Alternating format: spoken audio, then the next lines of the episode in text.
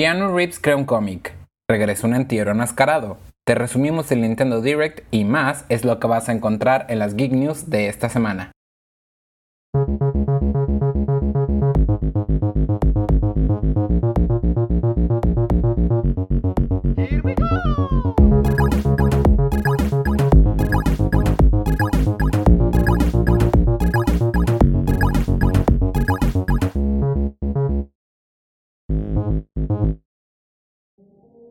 Antes de comenzar, te agradeceríamos que si te gusta este tipo de contenido, nos regales un like y lo compartas en tu plataforma favorita. Eso nos serviría mucho. También recuerda que nos puedes hacer llegar un mensaje ya sea por Anchor o por YouTube. Ya dicho esto, comencemos con las Geek News. Regresan los Eternos de Neil Gaiman en formato de serie para Netflix y tentativamente saldrá en 2021 ya que durante una reciente entrevista Neil Gaiman explicó que la historia de Netflix de Sandman será adaptada para el siglo XXI. Siguiendo con la entrevista con Digital Spy, Gaiman mencionó que estoy pensando en cambios de géneros para ciertos personajes. Así que eso suena a que muchos fans, tanto como de Gaiman como de los Eternos, van a estar un poco enojados. Por nuestra parte, resulta interesante cualquier cambio que realice el director y creador de esta historia. Alan Heinberg, que tal vez lo conozcas por ser el guionista de Wonder Woman, The Catch o The Grey's Anatomy, escribirá también para esta serie.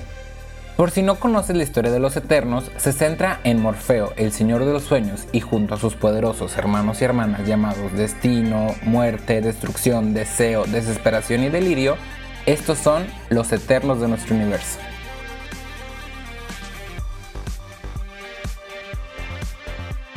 Nuestro actor favorito de Hollywood, Keanu Reeves, está escribiendo un nuevo cómic titulado Berserker, y el personaje principal se parece mucho a él. El portal de noticias USA Today describe al cómic como lleno de acción e hiperviolento. La historia de este cómic seguirá a un guerrero muy parecido a Keanu Reeves, que ha estado caminando en nuestro mundo por siglos y en nuestros tiempos presentes. Berserker se ha ocultado en Estados Unidos haciendo trabajos peligrosos para el gobierno a cambio de la verdad de su existencia. Reeves explicó a Boom que son los estudios que lanzarán el cómic. Este personaje nació hace 80.000 años, es mitad hombre y su padre es un dios de la guerra. Es un semidios, pero con la angustia de un hombre atrapado que trata de resolverlo. Reeves también explicó que abordará temas sobre la naturaleza de la violencia, problemas morales y éticos. El arte de estos cómics será creado por Alexander Vitti, que ha trabajado en los cómics de Marvel, y el colorista será Bill Kravitri.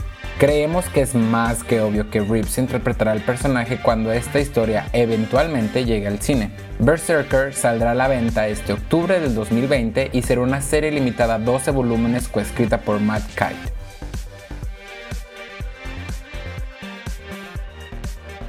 Los fans de la serie original de Netflix, The Haunting of Hill House, se han de encontrar muy felices, ya que el director y creador Mike Flanagan confirmó que la segunda temporada saldrá este 2020. La serie de horror que cautivó al mundo tuvo la suerte de terminar su producción antes de que fuera obligatorio detener todo por la presente pandemia por COVID-19. Flanagan, en una entrevista con Real Blend, mencionó, Pienso que Netflix no ha anunciado cuándo saldrá, ya que tienen sus propios planes, pero nosotros terminamos todo nuestro proyecto antes de lo estipulado, así que no creo que aplacen hasta el 2021. The Haunting of Bly Manor será una adaptación de la novela de 1898 de Henry James, The Turn of the Screw, que cuenta la historia de una maestra que es contratada para cuidar a un par de hermanos huérfanos. Sin embargo, muchos fantasmas alrededor de la casa empiezan a aterrorizar a sus inquilinos. El director mencionó que la siguiente temporada adaptará más de una docena de las historias de Henry James. También, esta nueva temporada traerá de regreso al cast original que interpretarán a diferentes personajes. Terminando la entrevista, Flanagan mencionó que la siguiente temporada dará más miedo que la primera. Así que nada más nos queda esperar la fecha de salida de esta nueva temporada.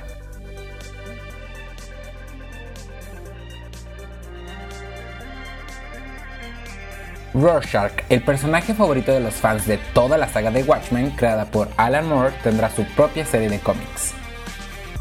Y esta nueva historia será desarrollada por DC Comics y como creadores estarán Tom King y Jorge Forman.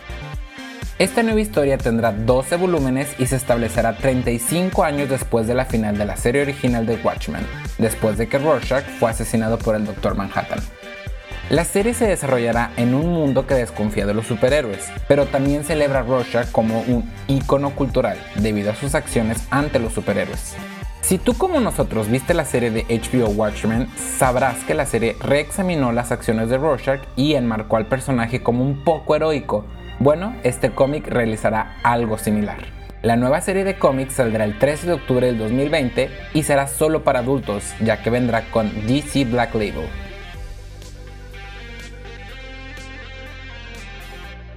El creador de Child's Play, Don Machini, reveló en su cuenta oficial de Twitter el trailer de la nueva serie de Chucky. De acuerdo con la sinopsis por parte del canal Sci-Fi, después de que el muñeco Chucky aparece en una venta de patio, una ciudad estadounidense se ve sumida en el caos, mientras una serie de asesinatos horribles comienzan a suceder. Mientras tanto, la llegada de enemigos y aliados del pasado de Chucky amenaza con exponer la verdad detrás de los asesinatos así como los orígenes no contados de Chucky, tal y como un niño aparentemente ordinario de alguna manera se convirtió en este monstruo. Mancini explicó, con este programa nuestra misión es preservar el miedo del film original y al mismo tiempo expandir el universo del muñeco maldito. Pienso que los fans van a amar a los nuevos personajes que vamos a introducir en este universo. Brad Dourif, quien da voz a Chucky en las películas originales, regresa a darle la voz, al igual que Jennifer Tilly, la serie está preparando su estreno para el 2021 por el canal Sci-Fi. Nintendo realizó un Direct Mini titulado Partner Showcase y como su nombre lo dice, estará centrado en juegos de socios desarrolladores. En el Direct Mini de América se presentaron 5 juegos, el primero fueron tres DLCs para Kenneth of Hyrule. El primer DLC será un Character Pack en el cual podrás jugar con Impa, Arya, Shadow Link, Shadow Zelda y Frederick. El segundo DLC, Melody Pack, tendrá 39 canciones nuevas. Y el tercero y último DLC, Symphony of the Mask, podrás jugar con Skull Kid en un mapa nuevo donde tendrás nuevas canciones y una nueva historia. El 23 de octubre del 2020, este juego saldrá en formato físico e incluirá el juego inicial junto con estos tres DLCs.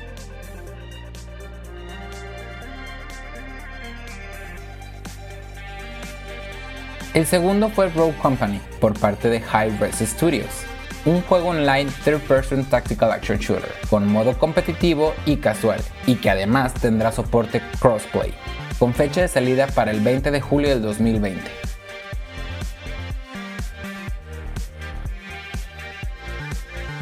El tercer juego fue WWE 2K Battlegrounds, un juego de lucha libre americana que lo caracteriza por tener un estilo gráfico super deformed y con movimientos especiales alejados de la realidad. En este juego de lucha podrás jugar hasta con 4 jugadores y saldrá a la venta el próximo 18 de septiembre del 2020.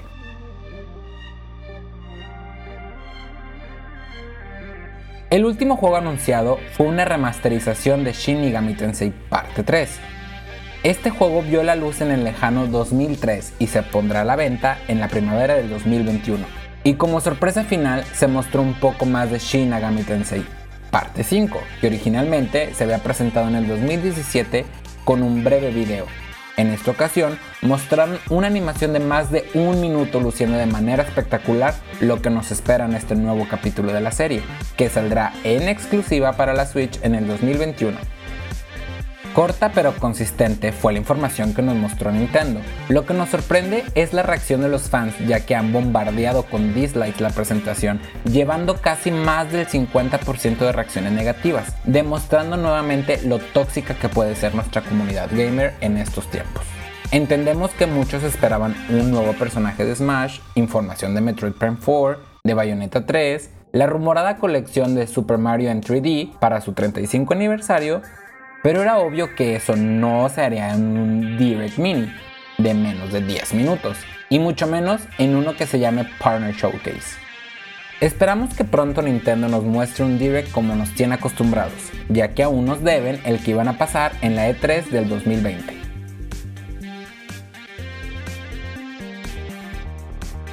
Y por último, de nuevo nuestros amigos de Sometimes You nos hicieron llegar una copia del último port de su juego Need a Packet para el Nintendo Switch y en nuestra página ya tenemos la reseña.